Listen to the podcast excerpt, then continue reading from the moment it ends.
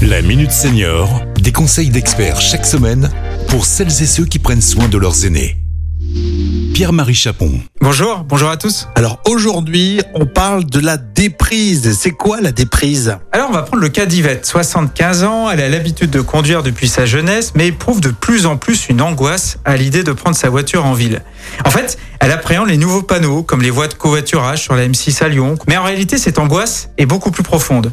Elle craint d'être moins réactive, moins alerte. Bref, Yvette aimerait laisser sa voiture au garage, mais celle-ci est indispensable pour lui permettre de voir ses petits-enfants et s'occuper de son association. L'angoisse d'Yvette est normale. Elle est liée au vieillissement. C'est ce qu'on appelle la déprise, que l'on pourrait approximativement traduire par le lâcher-prise ou le renoncement. En soi, le processus de déprise n'est pas forcément négatif, car on va prioriser les activités qui nous semblent les plus essentielles.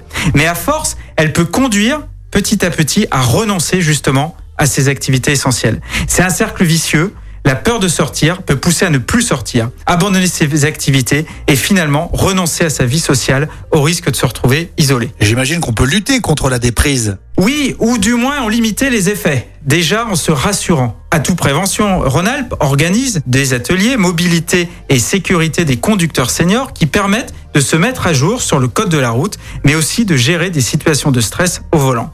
Si on appréhende la voiture, finalement, on peut prendre les transports en commun? Oui, quand ils existent. Mais paradoxalement, l'arrêt de la conduite automobile ne se traduit pas forcément par l'utilisation accrue des transports en commun. Lorsqu'on n'avait pas l'habitude de les prendre auparavant, il est difficile de faire le premier pas. Alors voici quelques arguments pour convaincre nos auditeurs de les utiliser. Déjà, on fait des économies. On estime que le coût d'une voiture, c'est 5000 euros par an. En plus, dans de nombreuses villes, il existe des abonnements pour les seniors dès 60 ans, comme c'est le cas à Lyon par exemple. Et puis, c'est surtout la sécurité.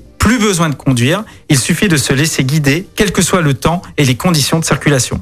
Alors évidemment, certains auditeurs me diront qu'ils ne sont pas très rassurés de rentrer seuls le soir. Ce sera peut-être un scoop pour certains. Désormais, sur l'ensemble des lignes TCL à Lyon, il est possible après 22 heures de demander au chauffeur d'être déposé entre deux arrêts afin d'être au plus proche de chez soi. Bien sûr, il convient d'éviter les heures de pointe pour être certain d'avoir une place assise, mais ça vaut vraiment le coup d'essayer. En fait, Contre la déprise, le meilleur moyen, c'est l'attaque. Quelles sont les activités les plus importantes à nos yeux? Et surtout, comment continuer de les réaliser? Pour certains, ce sera l'atelier mobilité et sécurité des conducteurs seniors. Pour d'autres, ce sera de tester et d'adopter les transports en commun ou bien un mixte des deux. Mais en aucun cas, les transports ne doivent être un frein à la vie sociale. Dans certaines villes et villages, il existe des offres de transport à la demande, notamment quand il n'existe pas d'alternative à la voiture. Il convient de se rapprocher de sa mairie pour en connaître euh, les modalités. Enfin, certains seniors se réunissent eux-mêmes en association pour organiser leurs propres déplacements. Bref, en réalité, Yvette, il n'y a que l'embarras du choix. Quant à moi, je vous retrouve la semaine prochaine pour un nouveau numéro de la Minute Senior.